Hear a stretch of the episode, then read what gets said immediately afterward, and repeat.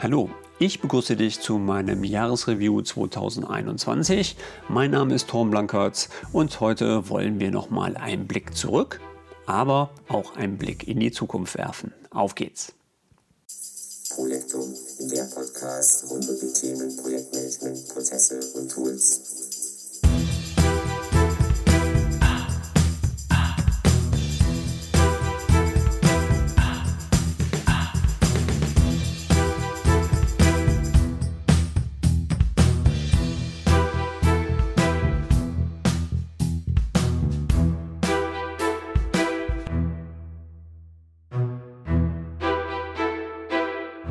Ja, das freut mich, dass du wieder meinen Podcast lauschst.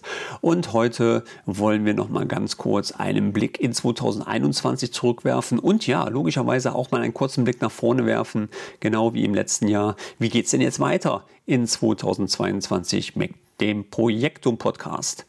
Zunächst müssen wir einmal festhalten, dass ich mega zufrieden bin mit den Downloadzahlen, denn ich habe eigentlich den Podcast von den Zahlen her vervierfacht.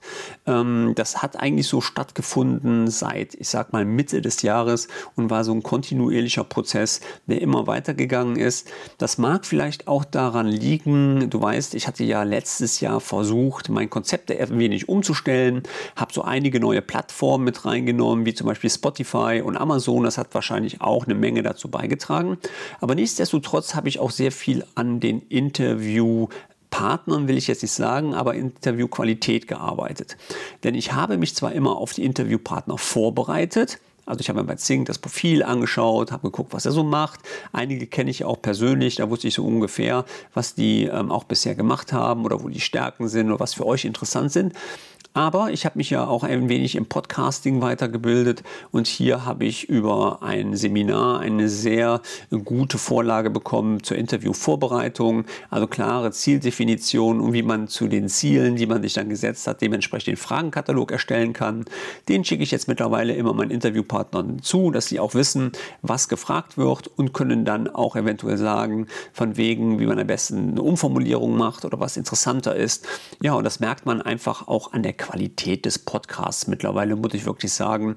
Und freut mich auch, dass er euch gefällt, weil denn sonst hätten wir nämlich die Zahlen nicht erreicht.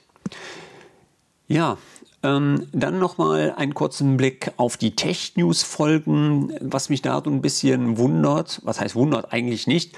Aber was mich sehr freut, sagen wir es so, ist, dass hier die Zahlen eigentlich genau gleich sind wie die Fach- und Interview-Folgen. Und das zeigt, dass auch meine Hörerschaft sehr interessiert sind an den Tech-News zu Microsoft Project Online ich habe ja mittlerweile relativ viel drin, also nicht nur Project, sondern auch To-Do und Planner und Teams und alles, was mit dazugehört, was man eigentlich so zur Projektkommunikation eigentlich benötigt.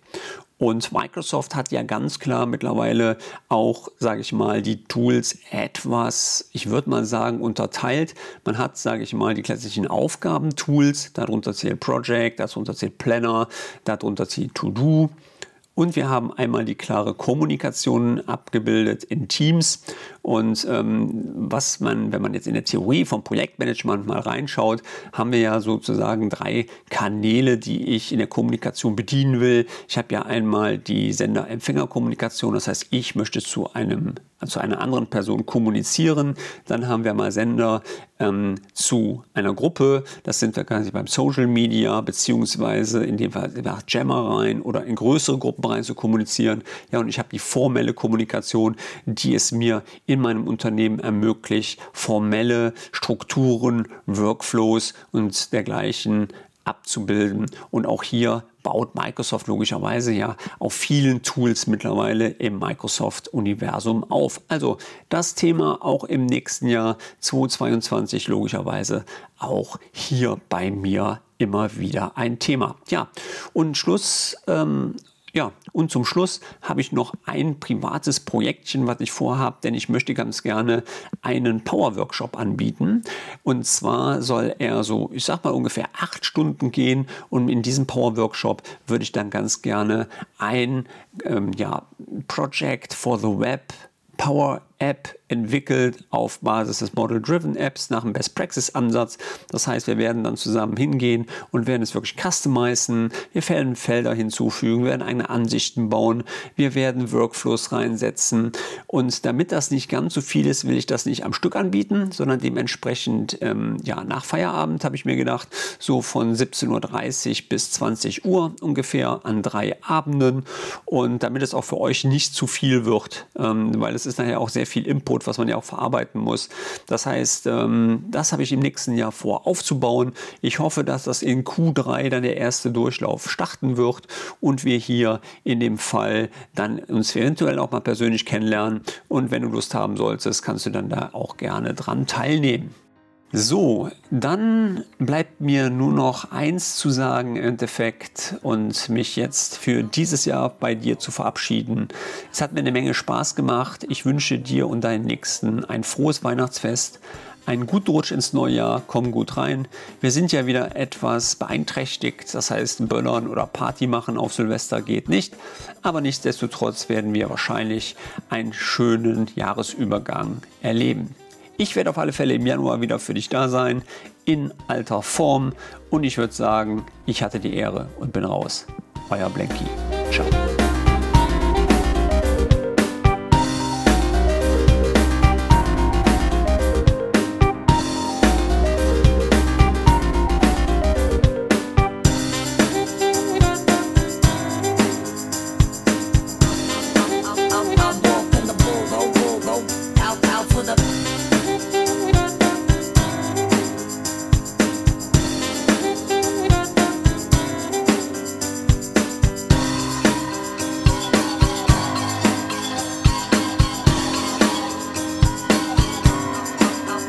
walk on the bull, roll, roll, roll, out, out for the.